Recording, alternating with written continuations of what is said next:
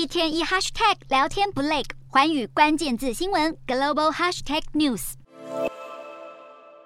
备受关注的政治大会中共二十大十六号就要登场，来自中国各地两千三百名代表齐聚北京，召开为期一周的会议。今年的二十大重要性更胜以往，因为原本中国国家最高领导人的任期是两届，总共十年。因此，每逢偶数届的中共党代会，就是选出党跟国家最高领导人的场合。但中国国家主席习近平预计将会打破惯例，史无前例取得第三个任期，获得绝对权力，并且成为继毛泽东之后最有权力的中共领导人。而这或许有迹可循，习近平目前担任中国国家主席、中共总书记以及中央军委主席三个重要职位。二零一八年时，中国第十三届全国人民代表大会通过宪法修正案，删除国家正副主席连任不得超过两届的规定，被解读就是要为习近平第三届中共总书记。扫除障碍，除了习巩固地位，二十大也会产生新一届的最高领导阶层，将会掌握中国未来几年的政策方针。会中的一大任务还包括修改宪章，